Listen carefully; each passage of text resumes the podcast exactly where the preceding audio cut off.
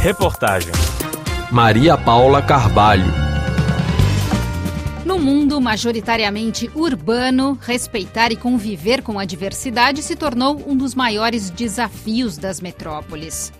Para tratar desse tema, a Aliança de Civilizações das Nações Unidas, a UNAOC, realizou dois dias de debates em La Courneuve, na região de Paris, uma das cidades mais pobres da França. Com 40,3% dos moradores de nacionalidade estrangeira, especialmente da África e da Ásia, o município vai sediar parte das instalações dos Jogos Olímpicos de 2024. Para o prefeito Gilles Poux, o importante é fazer com que a população participe da festa. Euh, Nossa preocupação é trabalhar para que o máximo de pessoas possam participar, com distribuição de ingressos ou multiplicando as iniciativas nas escolas para sensibilizar sobre esse evento, para que os moradores tenham orgulho de acolher o mundo nessa ocasião. Entre outros eventos, La Courneuve será o ponto de partida da Maratona Paralímpica em 2024.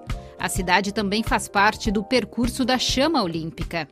Desde 2019, o município, localizado no departamento de Seine-Saint-Denis, faz parte da Aliança de Civilizações das Nações Unidas, que funciona como uma rede internacional de territórios sensíveis aos desafios do diálogo social, da diversidade e da inclusão. O terceiro diálogo das cidades da ONU teve participação de representantes de prefeituras de subúrbios de países como os Estados Unidos, Gana, Senegal, Itália e Brasil. Miguel Ángel Moratinos, secretário-geral adjunto das Nações Unidas e alto representante da UNAOC, destaca que a diversidade é uma vantagem. A diversidade, a diferença não é uma ameaça, é uma riqueza. A diversidade, a diferença não é uma ameaça, é uma riqueza. Esse é um falso debate, porque se você olhar o nosso corpo, ainda que tenhamos cada um uma impressão digital, temos neurônios e bactérias muito parecidas. E a mistura sempre cria algo melhor. Melange cria quelque chose de mieux. Depois de Los Angeles em 2020 e Sevilha em 2021, o Diálogo das Cidades desembarcou em La Courneuve com o objetivo de promover e compartilhar projetos de inclusão. Um dos participantes foi o ex-prefeito de Várzea Paulista, Eduardo Tadeu Pereira. Diretor executivo da Associação Brasileira de Municípios, ele citou como exemplo o caso de uma medalhista olímpica do Brasil que despontou no esporte em uma cidade do subúrbio. acho que é muito importante, assim, a, o exemplo da Rebeca Andrade é que ela é uma menina é, moradora de Guarulhos, de uma família com sete irmãos, de mãe solteira, que quando era criança é, o irmão mais velho tinha que levar para o ginásio de esportes do município. Então, acho que é muito importante que a gente veja essa visibilidade, essa possibilidade de uma menina negra da periferia da cidade de Guarulhos, ou seja, de uma cidade periférica da região da Grande São Paulo, poder despontar para o esporte. Isso incentiva outras meninas como ela, é, da periferia, negras, que podem visualizar uma possibilidade de sucesso. Presidente do comitê organizador dos Jogos Olímpicos Paris 2024, Tony Estanguet, compartilhou sua experiência de ex-atleta para mostrar a força do esporte para a inclusão social. O esporte é mais do que uma atividade esportiva. Ele é um vetor social que ajuda a nossa sociedade a progredir, ser mais forte, unida. O esporte é também educação, saúde, inclusão, cultura, igualdade, brilho e atratividade. C'est le rayonnement, c'est l'attractivité.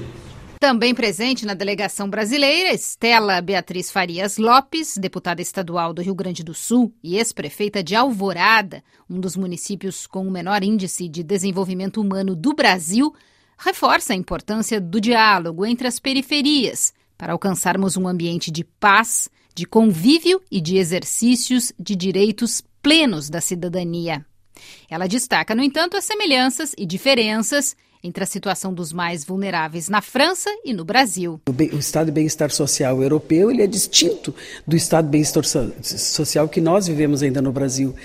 Então, ainda que hajam essas distinções, nós acompanhamos e verificamos ao longo de todos esses anos de caminhada comum de que tem coisas que são semelhantes.